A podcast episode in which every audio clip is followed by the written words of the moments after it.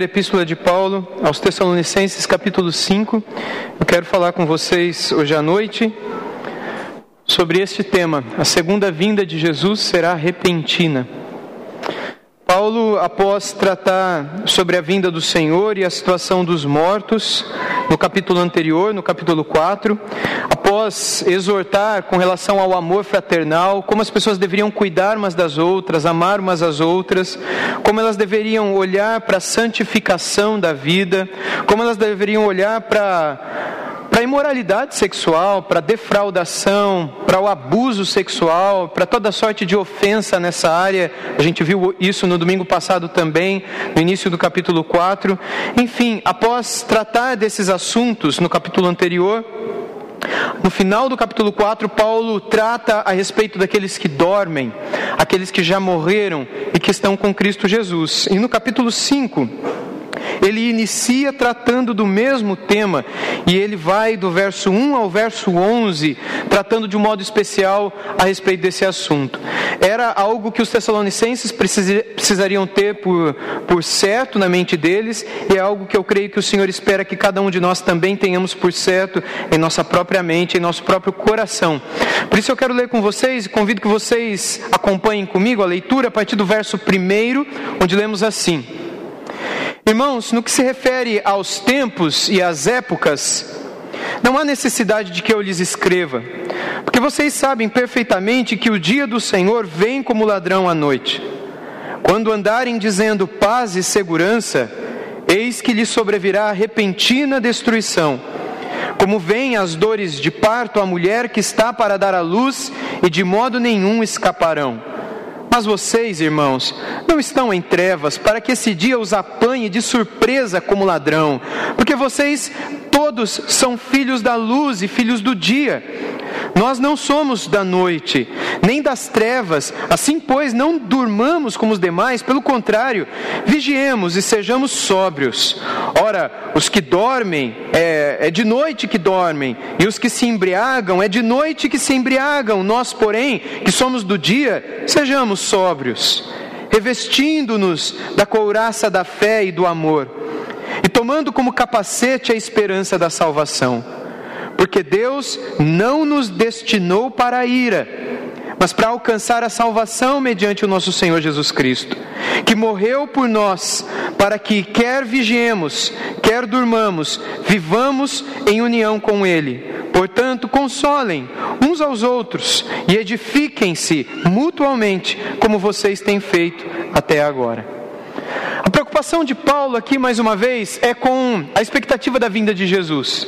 Eu tenho dito para vocês, já desde o nosso início uh, de leitura da Epístola dos Tessalonicenses e de exposição dos Tessalonicenses, que essa igreja, apesar de ser uma igreja exemplar, apesar de ser uma igreja, a igreja mais elogiada por Paulo em toda a Bíblia, apesar de ela ser uma igreja que demonstra ser uh, quase que uh, incomparável em relação às igrejas do seu tempo, ainda assim havia um ponto que precisava ser corrigido e para o qual precisava ser dada atenção naquele tempo. E Paulo nota que o ponto é justamente a forma como eles esperavam a vinda de Jesus. Havia uma certa uh, preocupação, um certo medo, havia um certo desespero. E se por um lado esse medo e essa preocupação são naturais, porque com o passar da vida todos morremos e perdemos entes queridos, por outro lado, uma segunda razão é justamente a perseguição religiosa que existia naqueles tempos e que veio sobre a igreja de Tessalônica, começando na casa de Jason e que se expandiu por toda aquela região da Macedônia, indo até Bereia, descendo a, a, inclusive a Atenas, alguns quilômetros mais ao sul. Logo, essa perseguição que era apoiada pelo Império Romano não fazia com que apenas os cristãos temessem mas fazia também com que alguns nessa situação abandonassem a fé.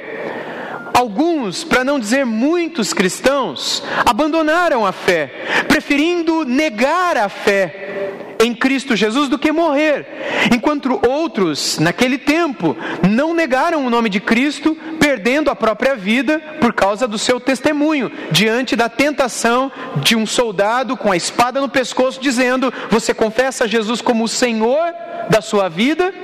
ao invés de o César romano como o senhor da sua vida, quando essa pessoa confessava que Cristo era o seu Senhor, essa pessoa era morta ou condenada à morte.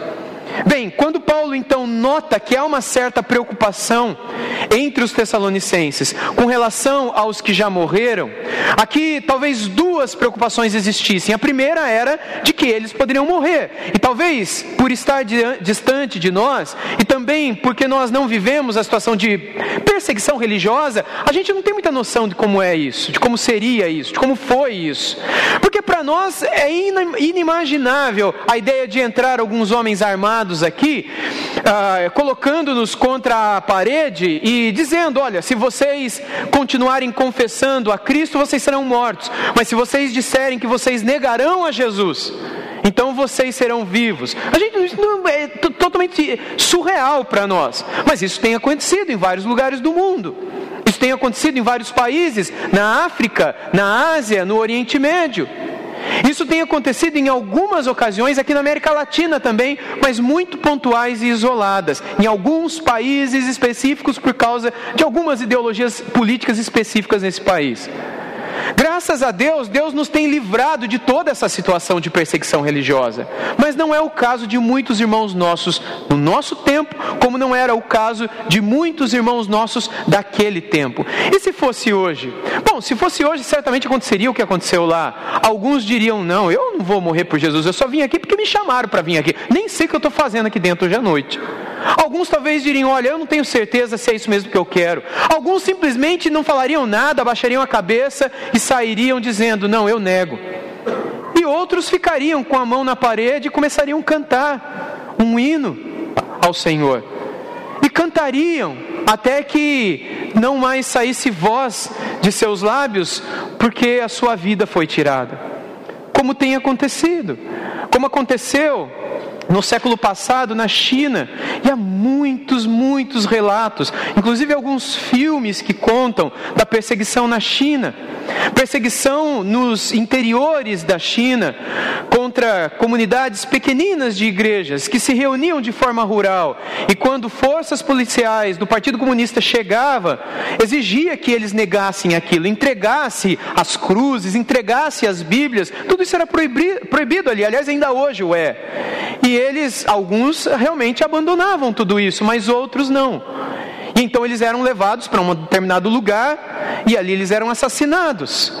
E é surpreendente o relato de vários daqueles que viveram essa época e que negaram a Cristo e que por causa disso depois contaram a história, e muitos soldados também que vivenciaram isso e que no ato da execução acabaram vivenciando a sua conversão testemunharem de que estes nossos irmãos, quando iam para determinados lagos, para determinadas matas, para debaixo de certos bambuzais, eles iam cantando Existe inclusive um filme chamado Bambus no Inverno. Se você nunca assistiu, depois procure no YouTube.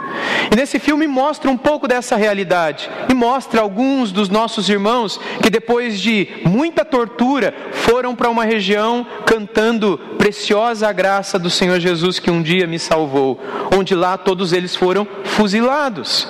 Agora, essa a gente consegue imaginar isso acontecendo no Brasil algum dia? Não, né? Muito longe de nós isso.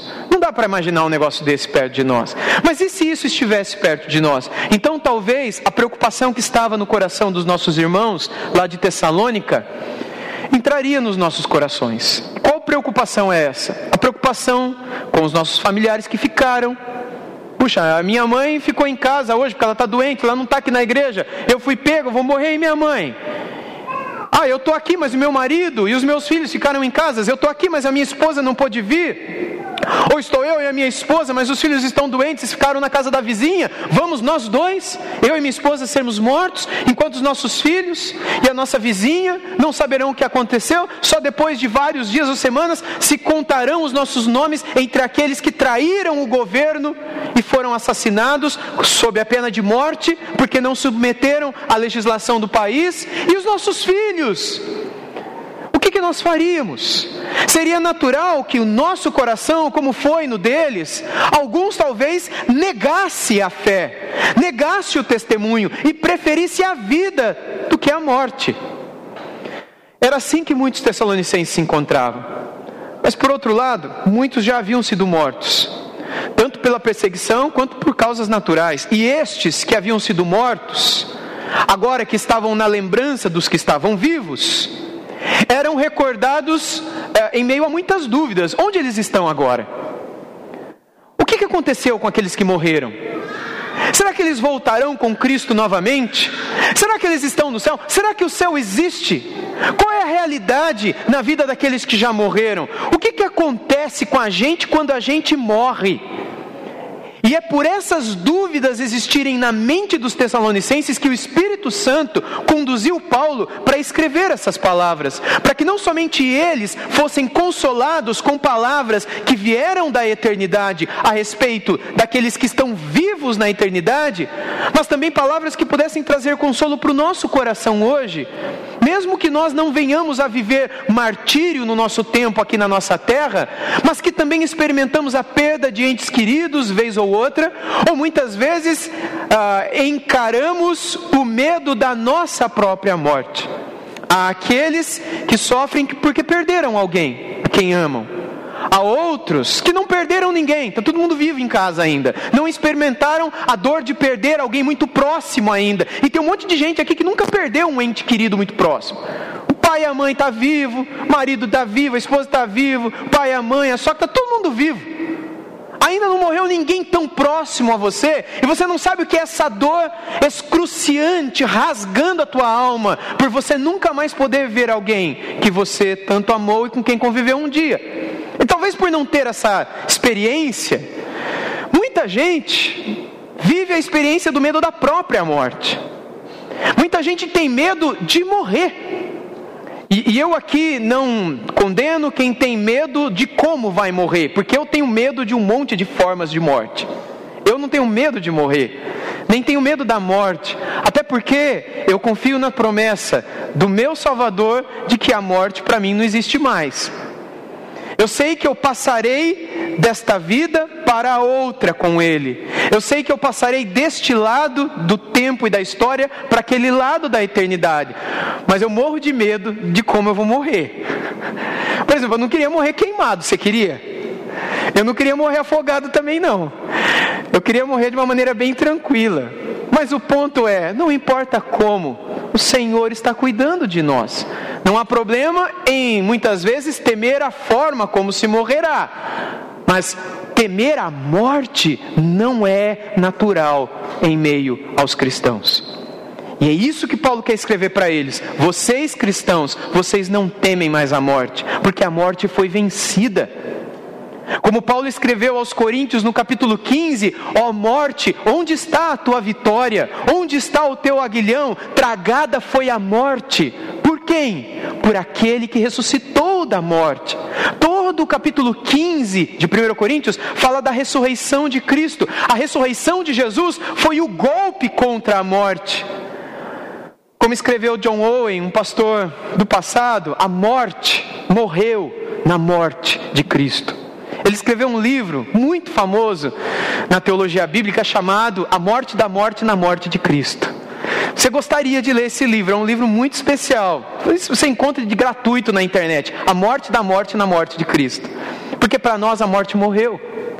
É sobre isso que Paulo escreveu aos Coríntios, e é disso que ele trata aqui em 1 Tessalonicenses 5. Quando ele começa dizendo o seguinte no versículo 1: Irmãos, no que se refere aos tempos e às épocas, não há necessidade de que eu lhes escreva. Essa expressão aos tempos e às épocas já havia sido dita anteriormente lá em Atos dos Apóstolos, no capítulo 1, versículo 7, por Jesus.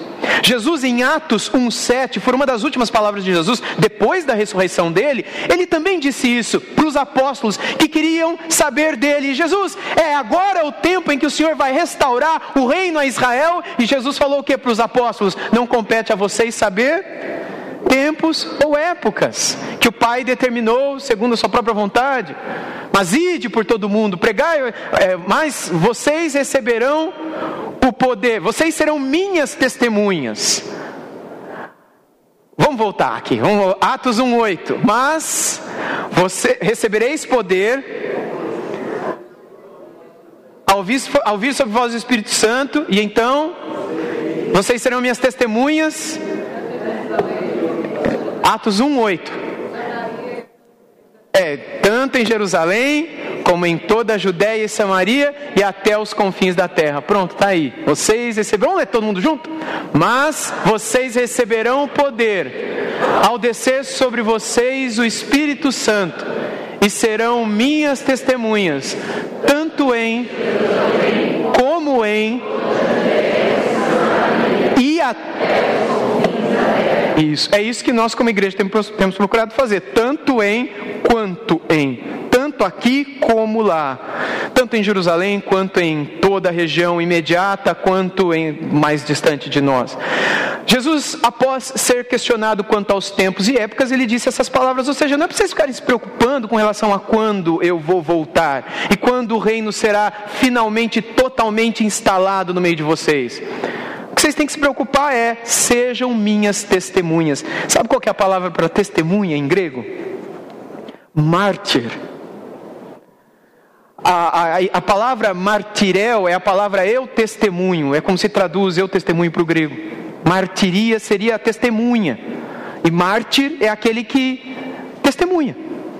E essa palavra, mártir, foi usada na história da igreja para demonstrar aqueles que testemunham diante da morte, e acabou ficando associada com aqueles que testemunham diante da morte. Mas mártires somos todos nós. Todos nós somos martirias, todos nós somos testemunhas diante do mundo, se sobre nós desceu o poder do Espírito Santo porque é o Espírito que nos dá capacidade para testemunhar e fazer diferença nesse mundo todo. Voltando lá para 1 Tessalonicenses 5, Paulo diz: no que se refere a isso, ao tempo e época, não há necessidade que eu lhes escreva. Por que, que não há necessidade que eu vos escreva? Não é porque eles já sabem, mas é porque eles sabem perfeitamente que ninguém jamais vai saber disso. Jesus deixou claro que nunca ninguém saberia, mas um ponto ele deixou, no verso 2: Porque vocês sabem, 1 Tessalonicenses 5,2, vocês sabem perfeitamente que o dia do Senhor vem como um ladrão à noite. Então disso a gente sabe. E como é que o ladrão à noite vem? Ele vem avisando, deixando pré-agendado, né? deixando comunicado com a hora ele dá um sinal, ele toca a buzina dizendo: Cheguei, se prepara. Jesus disse isso, Paulo repete aqui. Aparentemente, os Tessalonicenses já sabiam dessa realidade, que a vinda de Jesus acontecerá num abrir e piscar de olhos. É como você esperar um relâmpago, um trovão, um raio no céu. Quando aquela luz que relampeia em meio às nuvens, ela é vista, ela não pode ser anteriormente esperada. Você consegue tirar a foto de um raio? Você pode até conseguir, se você ficar lá com a máquina, daí dá o raio, aí você pegou ela. Mas você consegue prever a hora exata em que o relâmpago vai cair e você vai tirar a foto? Da mesma forma como você não consegue prever o dia em que alguém vai pular a janela do seu quarto você está dormindo. E vai colocar uma arma na tua cabeça e vai te jogar dentro do banheiro e vai amarrar você lá até ele levar toda a tua casa embora. Assim como nós não esperamos a chegada do ladrão, assim como nós não prevemos a hora que o raio é, ilumina nos céus, nós também não temos como prever a iminência e a prontidão e a rapidez da segunda vinda de nosso Senhor Jesus Cristo. Quanto à primeira vinda de Jesus, seria da mesma forma. O que os profetas no Antigo Testamento ensinaram é que ele viria, nasceria de uma virgem, nasceria na cidade de Belém. Todos os profetas do Antigo Testamento disseram vários aspectos a respeito do primeiro advento de Jesus, da primeira vinda de Jesus. E o povo acreditava que o Messias viria? O povo hebreu acreditava que o Emanuel estaria entre eles? Sim. Mas quando o Emanuel veio, da maneira como as escrituras narram, da maneira como os profetas profetizaram, quem esperava o Messias? A cidade de Belém, que consta do registro profético, estava abarrotada de gente. Uma mulher cuja fama já se espalhava pelo país, que dizia que havia se é, engravidado pelo poder do Espírito Santo, estava na cidade. Não era para eles amarrarem os pontos? Uma grande e brilhante estrela brilhava no céu. apontando algo diferente, algo que havia sido previsto, algo que havia sido profetizado, mas ninguém, ninguém estava preparado. E quando Jesus nasceu, ninguém ali estava, a não ser o seu pai, a sua mãe e os animais que ali estavam. Depois de um tempo chegaram os três reis magos, ou os, os, magos do Oriente, mas vieram porque lhes foi dito para vir, lhes foi apontado a questão da estrela para que eles ali fossem. Depois vieram os pastores que estavam cuidando dos seus rebanhos no campo, mas vieram porque uma miríade de anjos apareceram nos céus dizendo que o Messias nasceu e que era para eles irem até Belém. Muitos então vieram, e o ódio em Herodes se levantou, e José e Maria tiveram que fugir para o Egito. A primeira vinda de Jesus foi prevista, profetizada proclamada anteriormente, mas ninguém esperava, embora todos acreditavam. Deixa eu dizer para vocês, a mesma Bíblia que fala da primeira vinda, fala da segunda vinda de Jesus. O mesmo livro que dizia que ele viria da Virgem, que ele nasceria em Belém e etc. Fala que ele virá de novo e que vai acontecer isso e aquilo, aquilo outro. E da mesma maneira como as pessoas estavam vivendo de maneira totalmente irresponsável naquela época, crendo, mas não esperando, as pessoas estão vivendo hoje. Muitos até acreditam que Jesus vai voltar, segundo advento, mas não vivem como que na expectativa do seu retorno. E Paulo espera que os cristãos em Tessalônica sejam cristãos que estejam como que um guarda na sentinela, preparados para o bandido que vai chegar, que estejam ali preparados para qualquer situação, atentos, vigilantes. No verso 2 ele diz: Porque vocês sabem perfeitamente que o dia do Senhor vem como ladrão da noite. Quando andarem dizendo paz e segurança, eis que lhe sobrevirá repentina destruição, como vêm as dores de parto à mulher que está para dar à luz, e de modo nenhum escaparão. Muita coisa tem sido dita a respeito dessas palavras paz e segurança. E permita-me dizer para vocês que assim confusão e às vezes má ou, ou, interpretação, interpretação incorreta a respeito dessas palavras. Porque ninguém sabe o que essas palavras querem significar de fato elas podem significar duas coisas, totalmente opostas uma à outra. Por um lado, que é a posição mais crida e que mais tem sido dita também, é que o mundo vai melhorar tanto, vai ficar tão bom e tão pacífico e tão maravilhoso, que vai chegar uma hora que todo mundo vai dizer paz, estamos vivendo em paz, estamos vivendo em segurança, não tem mais guerra, não tem mais violência, não tem mais violência financeira, não tem mais violência é, entre os homens, não tem mais, não tem necessidade nem de ter mais penitenciária, vamos destruir todas as armas, porque vivemos em paz e segurança. Então, quando estiverem dizendo que o mundo vive em paz e em segurança, então vai acontecer isso, isso e aquilo, Jesus vai voltar. Mas outros, por outro lado, acreditam que talvez essas palavras apontem para uma outra realidade. E que talvez não seja um tempo em que o mundo viva paz e segurança, mas um tempo em que o mundo viva tamanha insegurança e tamanhas quantidade, tamanha quantidade de guerras, que o que se ouvirá em cada esquina desse planeta é: queremos paz, queremos segurança. E se você for parar para pensar, quanto mais o tempo avança, o que mais nós desejamos e esperamos é que aqueles que nos governam nos tragam paz e segurança. E quanto mais aparentemente o ser humano evolui, mais parece é, que fica evidente a maldade e a capacidade de engendrar maldades e corrupções e enfim, males. O fato é que a segunda parte do texto, que apresenta uma mulher em dores de parto para dar à luz, quando associada às passagens de Apocalipse que nos falam que o fim dos tempos será semelhante à mulher que está para dar à luz, e o fim dos tempos, predito também, falado no Apocalipse, pré-escrito no Apocalipse, profetizado no Apocalipse, fala de um tempo difícil, de sofrimento, de mortes, de insegurança e de guerras.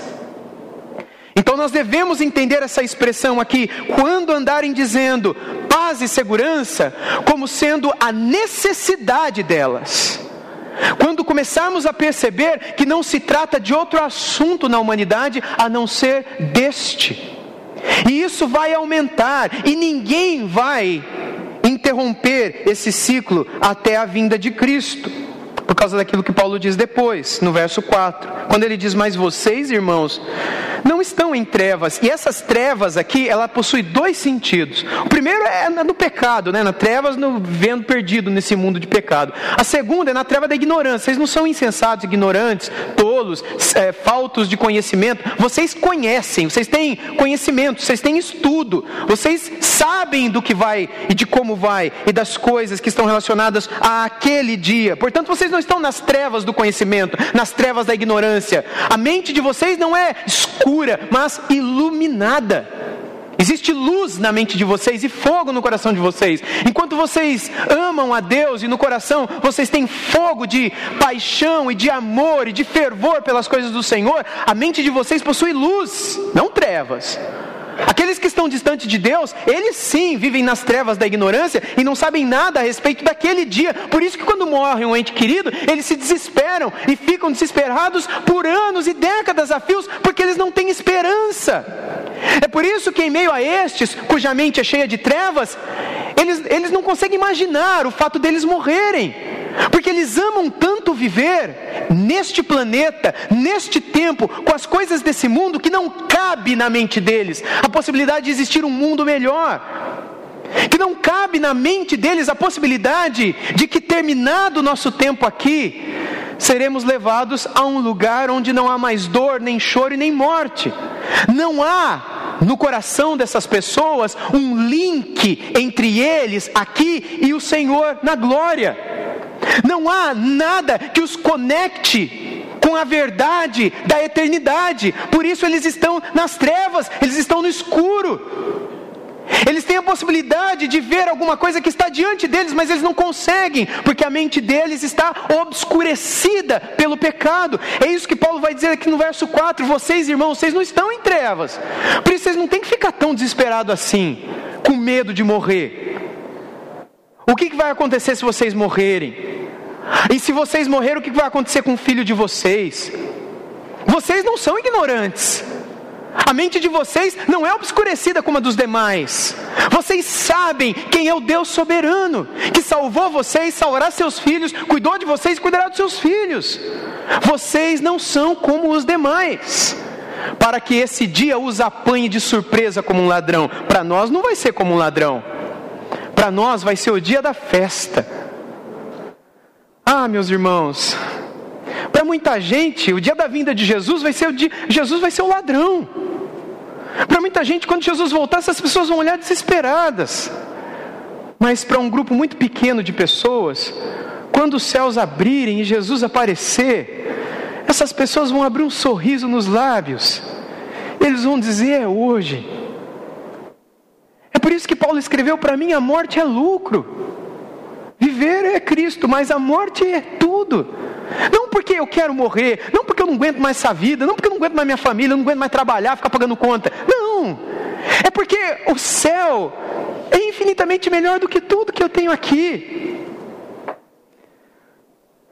Essa semana eu preguei em Angra dos Reis, numa conferência lá, e um irmão sentou do meu lado de maneira muito carinhosa. É, eu preguei o texto de Efésios capítulo 6, falei sobre Paulo, falei sobre a primeira prisão de Paulo em Roma, e depois da minha pregação, antes da segunda pregação, ele veio, sentou do meu lado, mostrando nos celulares dele lá as fotos dele em Roma, mostrando a prisão onde Paulo ficou. E no começo aquilo encheu meu coração de inveja, sabe? Você já sentiu inveja? Só eu que assim, eu sou pecador também, viu? Às vezes bate uma, uma vontade de ter o que os outros têm, de fazer, de ir. E eu fiquei olhando, eu falei, essa aqui é a Mamertina, né? Ele falou, é essa mesmo. Como é que você sabe? Eu falei, ah, porque eu vejo nos Atlas, né? Eu vejo no, no Google. Eu não vou, mas o Google me leva, né? E, e aí eu falei, esse daqui é o buraco onde eles desciam porque tinha a Marmetina e a Tertuliana, onde eles desciam os prisioneiros, e falou: Não, aqui é onde vinha a água, esse buraco aí é nessa outra foto, deixa eu mostrar para você. Aí ele passou e falou: Está aqui o buraco, aí tinha uma foto bonita lá, é, com a esposa, a filha, colocando os pés assim, no exato buraco por onde o apóstolo Paulo desceu.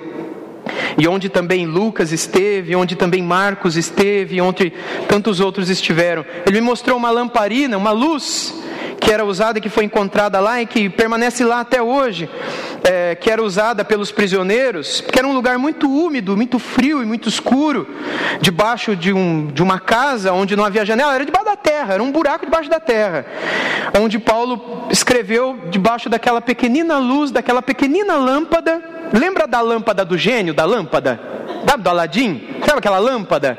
Aquilo era uma lâmpada antigamente. Não lembro, não pensa nisso daqui não. A lâmpada é aquele negócio, é a lâmpada do Aladim, que tem um pouquinho de óleo dentro, tem um fiozinho na ponta dela, e aí naquele fiozinho sai uma, um foguinho. E naquela luz, Paulo escreveu 2 Timóteo Naquela luz, Paulo escreveu outras epístolas, e aí a gente conversava sobre aquilo, aí ele mostrava outras fotos, e eu no meu coração, falando: Ah, Deus, eu queria tanto conhecer esse lugar, ai, que vontade de conhecer lá, mas assim do nada veio um pensamento na minha mente, e o pensamento foi: Você vai conhecer o céu. Aí aquilo desceu como um bálsamo no meu coração, eu falei: Quer saber? Para que conhecer Roma se eu vou conhecer o céu? Que conhecer onde Paulo ficou preso se eu vou estar onde Paulo está? Sabe o que é a morte para nós? A morte já morreu.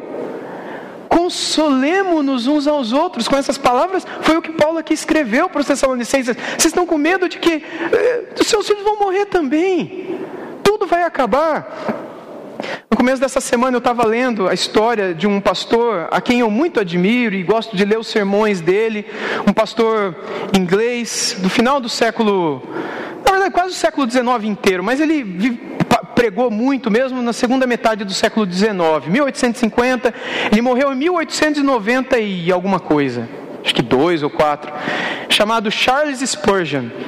E eu estava lendo algumas coisas a respeito dele, da vida dele com a esposa, a vida dele com os filhos, e a foto dele com os filhos no jardim, e várias coisas relacionadas ao ministério, e à pregação, e à igreja, e às transformações, vários momentos que ele enfrentou, aquilo que hoje nós chamamos de depressão, e outras doenças que ele padecia, lugares para onde ele foi, com algumas fotos, né? Naquele livro sobre a história dele. E eu fiquei olhando para aquelas fotos, tentando imaginar, porque há livros do Spurgeon no qual ele fala sobre a educação dos filhos, o seu culto doméstico, o cuidado com a família, o quanto ele amava a esposa, porque ele era feio demais e a esposa dele, a Suzana, era muito bonita. E aí você pensa em mim, né? eu já me achei um, eu não prego que nem o Spurgeon, mas eu casei que nem o Spurgeon casou.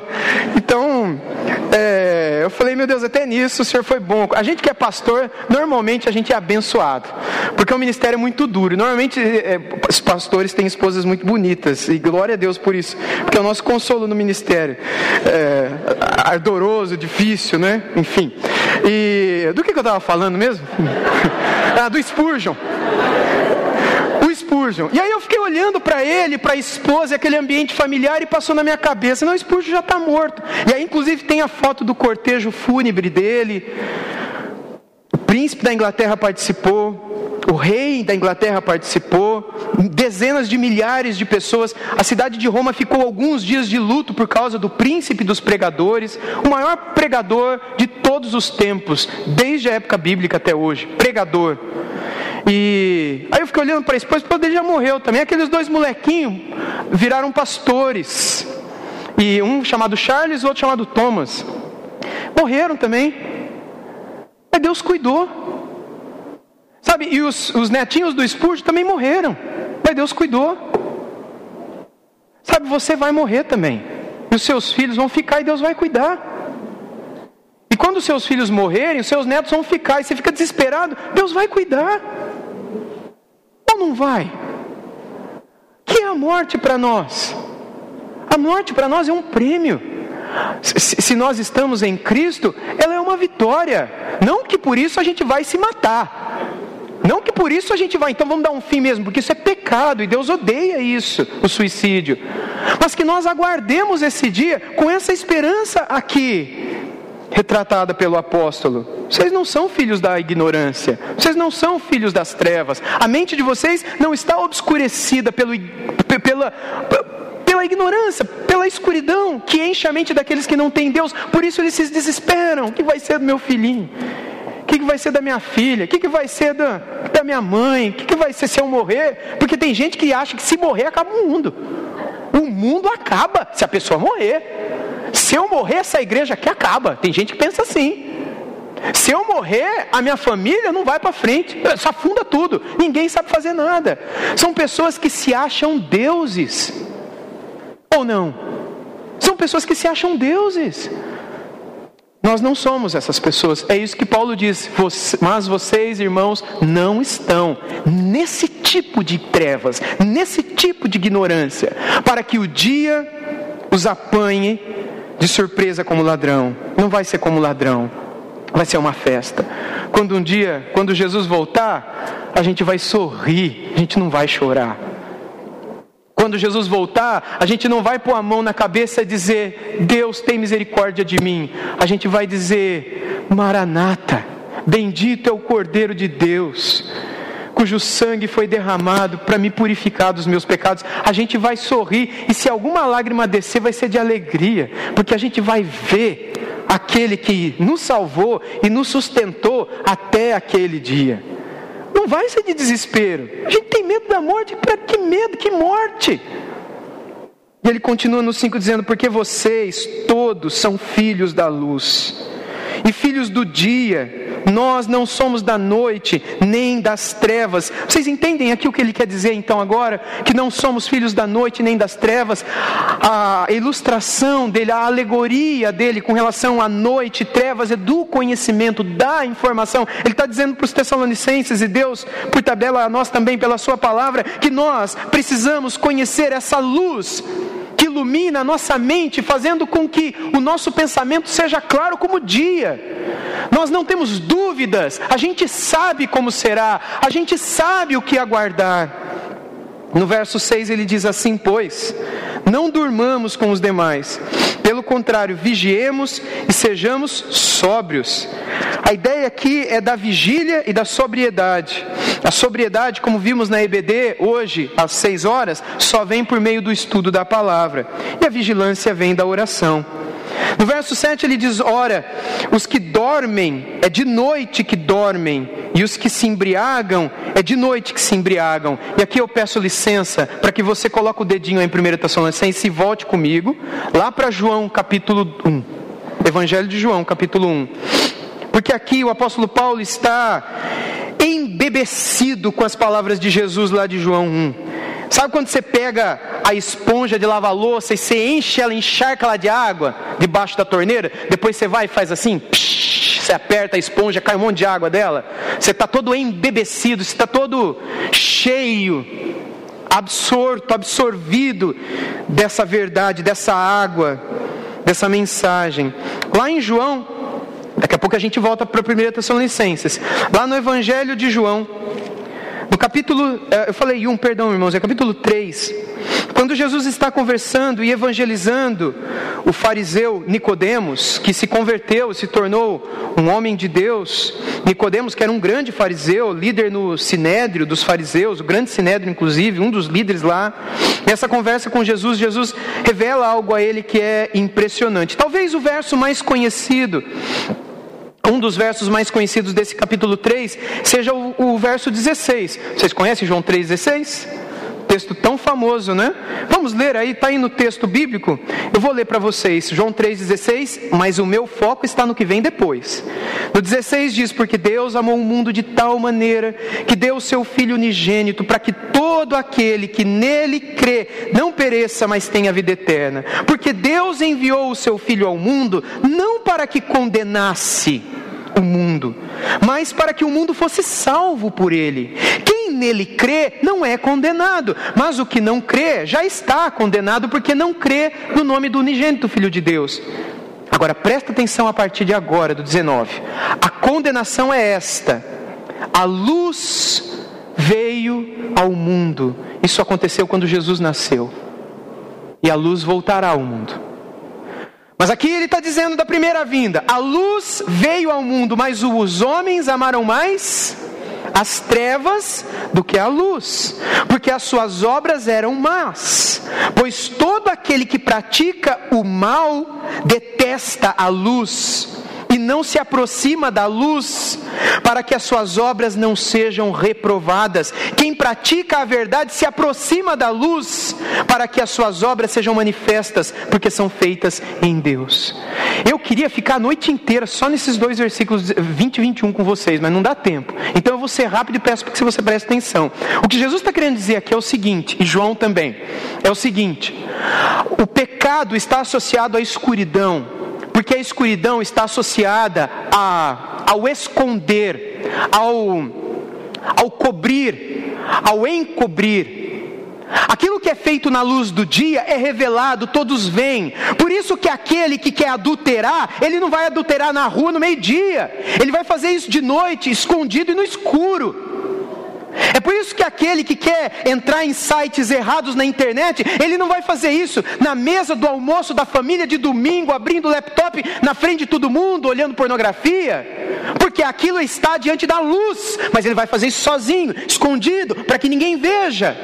Aquele que está no pecado comete o pecado nas escuridões, nas trevas, porque ele não quer se aproximar da luz. Por quê? Porque a luz revela os seus pecados. Aquele que ama o pecado odeia a luz. Mas aquele que odeia a luz e ama o pecado, ama a noite, ama as trevas, ama a escuridão. E aqui não se trata apenas de algo figurativo e alegórico, mas de algo substancioso e material também. A, maior, a maioria dos pecados são cometidos justamente nessa hora. Maioria dos crimes, a maioria dos assassinatos, a maioria dos abusos, a maioria dos estupros, a maioria dos assaltos à residência e assaltos também na rua são cometidos em que horário do dia? Noite. Não somente por causa de que esse horário é o horário que bandido gosta de trabalhar, não é isso mas é porque a luz talvez revelaria suas intenções e a noite encobre a sua culpa. Vocês entendem onde eu quero chegar? Voltando lá então agora para 1 Tessalonicenses 5, não tenha dúvidas de que essa palavra de Jesus no Evangelho de João está na mente de Paulo quando ele diz no versículo 5: Porque vocês todos são filhos da luz, filhos do dia, nós não somos da noite nem das trevas. Assim, pois, não durmamos como os demais, pelo contrário, vigiemos e sejamos sóbrios. Verso 7: Ora, os que dormem, é de noite que dormem e os que se embriagam, é de noite que se embriagam. O que ele quer dizer com isso? Que aqueles que buscam a ignorância o fazem enquanto vivem longe de Deus. Aqueles que pecam, aqueles que amam o pecado, aqueles que estão mortos para Deus, obscurecidos, com a mente cheia de trevas e de ignorância com relação a Deus, e por isso que morrem de medo com relação à morte, por isso têm dúvidas com relação à eternidade, por isso não possuem nenhuma segurança da sua salvação, nenhuma alegria quanto à expectativa do segundo segundo advento do Salvador. Essas pessoas que têm muitas dúvidas e medos quanto à segunda vinda de Jesus, porque ainda não nasceram de novo no seu coração, que foi o tema de Jesus lá em João 3 com Nicodemos. Essas pessoas são pessoas que amam a noite. São pessoas que durante a noite meio que se autoconsolam Sejam com remédios, sejam com bebidas, sejam com drogas, sejam com prostituições, sejam com outros vícios e pecados. São pessoas que buscam esse tipo de refúgio para a alma porque não conhecem outro que está nos céus. Nós, porém, verso 8, que somos do dia, a gente é do dia, a gente não é da noite. Sejamos sóbrios revestindo-nos da couraça da fé e do amor e tomando como capacete a esperança da salvação. A gente é do dia, nós somos filhos da luz, nós amamos que todo mundo saiba o que a gente faz, a gente não quer esconder a nossa vida de ninguém. Nós não temos vergonha daquilo que acessamos, daquilo que fazemos, daquilo que comemos, daquilo que bebemos, daquilo que vivemos, porque o fazemos para a glória do Senhor, quer comamos, quer bebamos ou façamos qualquer outra coisa, fazemos tudo para a glória do Senhor. Por isso fazemos diante de todos, somos íntegros, assim se espera do povo de Deus. São os mesmos em todo o tempo, mas aqueles que estão em trevas, no verso 9 ele diz: Porque Deus não nos destinou para a ira, mas para alcançar a salvação mediante o nosso Senhor Jesus Cristo. O Senhor não nos destinou para a ira. Aqui ele volta a um tema tratado anteriormente, relacionado à vinda de Cristo. Ah, por ocasião da vinda de Cristo, acontecerá o juízo e o julgamento, conforme já foi explicado, e também Paulo já escreveu isso aqui no capítulo 2, capítulo 3. Quando acontecer essa ocasião do arrebatamento, como nós lemos também aqui no domingo passado, momento após o qual imediatamente acontece o julgamento de Cristo, momento inclusive onde todos estaremos, pelo que o texto diz, quando Jesus voltar, não vai estar somente os pecadores aqui vivos. Existe uma teoria que segue nessa direção, de que quando Jesus voltar, os salvos não estarão nesse mundo, somente os perdidos. Aqui no texto vai estar salvo e não salvo quando Jesus voltar. No dia que Jesus voltar, estarão os filhos da luz e os filhos das trevas. Aliás, no capítulo 4 ele já tinha dito isso também: que no dia que Jesus voltar, os mortos vão ressuscitar e nós, os que estivermos vivos, seremos arrebatados, estaremos para sempre daí com o Senhor. E aí, quando isso acontece, acontece o juízo juízo daqueles que foram absolvidos pelo sangue de Jesus, justificados e perdoados pelo sangue do Cordeiro mas também, portanto, destinados para a vida eterna, como daqueles que foram destinados para a ira, conforme o texto diz.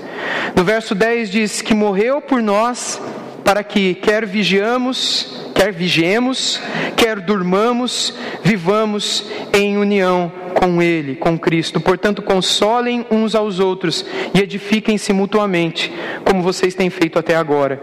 Essas palavras de Paulo, portanto, são palavras tanto para serem usadas no consolo mútuo, daqueles que aguardam o dia quando a gente vai conhecer o céu e a gente não vai pagar passagem, porque ele já pagou. A gente não vai precisar de visto, porque ele já conseguiu o visto para a gente. Ele já carimbou a entrada, ninguém vai nos questionar. Aliás, enquanto o adversário, o Hassatan, o Satanás, o acusador, estiver nos acusando, o texto bíblico diz que nós teremos um advogado do outro lado nos defendendo. A gente não tem o que temer. Por isso ele diz: consolem uns aos outros. Consolem uns aos outros. Por outro lado, ele aponta claramente nessa passagem que muitos de nós, naqueles últimos dias, nos dias em que as pessoas estarão procurando paz e segurança em todo lugar e não estarão encontrando, naqueles últimos dias, o Senhor espera que o seu povo esteja vigilante e esteja sóbrio. A sobriedade tem a ver com estar preparado no conhecimento da palavra.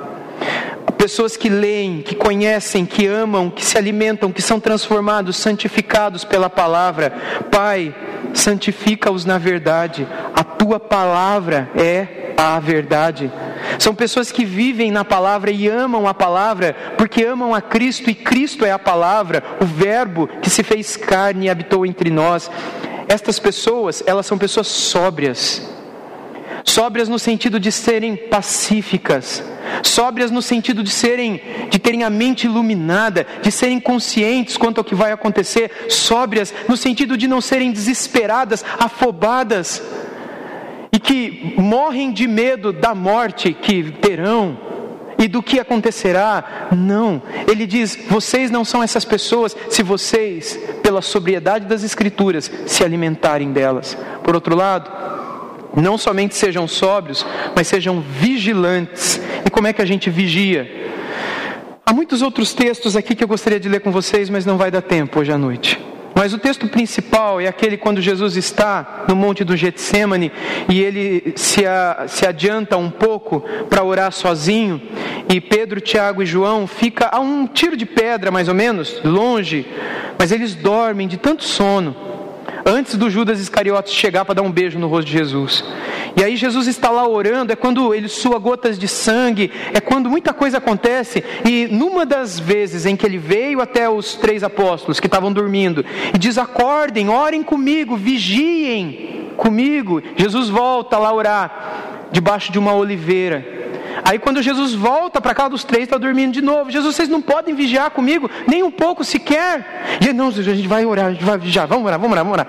E aí Jesus volta para lá de novo. Depois, Jesus volta talvez com sangue no rosto. E os três estão dormindo. E aí Jesus diz o seguinte: vigiai e orai. Porque o espírito, na verdade, está pronto, mas a carne é fraca. Você e eu precisamos crer nessas palavras de Jesus. A sua e a minha carne são fracas. E se nós não vigiarmos em oração, nós cairemos em tudo aquilo que a nossa carne quer nos, nos, nos derrubar a gente vai cair, a gente vai temer por nós, pelos nossos, pelo futuro, pelo que vai acontecer, pelo mundo, pela igreja, mas nós não somos destes. Nós somos o povo da consolação. Nós temos o Espírito entre nós. Nós temos o Espírito da consolação, o Espírito que habita em nós. Nós adoramos o Espírito Santo de Deus, que nos aponta, por meio do livro que ele inspirou, para o Cordeiro de Deus. Nós temos tudo o que precisamos. Então, portanto, enquanto estivermos em oração, em espírito, vigilantes, e enquanto estivermos sóbrios por aquilo que a palavra nos trouxer, nós não somente teremos um coração consolado, diante dos momentos que a gente estiver invejando um ao outro, eu já falei que de vez em quando eu invejo, falei para você aqui agora, né? Então, não somente a gente vai se consolar lembrando, um dia eu vou ter algo melhor do que isso. Ah, essa casa, ah, a minha vai ser três vezes melhor do que essa. Como é que você vai arrumar dinheiro para pagar? Não, já está paga, já está construída e está no céu. Não foi isso que Jesus disse lá em João 14? Eu vou preparar-vos um lugar. Em Apocalipse, na casa do meu Pai, há mansões celestiais. Tudo nos está preparado. Se Ele nos dá durante a nossa peregrinação, glória a Deus, mas se Ele não der aqui, saibamos que nós receberemos lá muito mais do que sempre sonhamos receber aqui.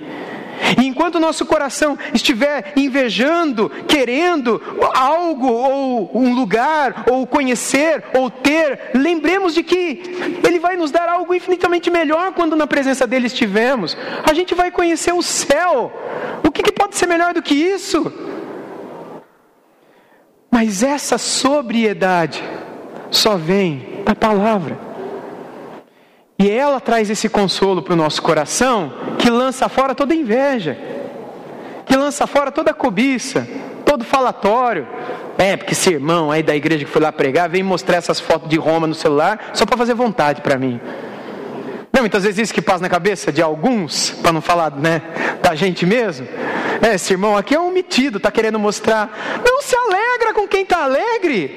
Se alegra com ele. Você foi em Roma, você conheceu a prisão de Paulo. Poxa, eu queria ir também lá. Mas olha, eu vou conhecer o céu.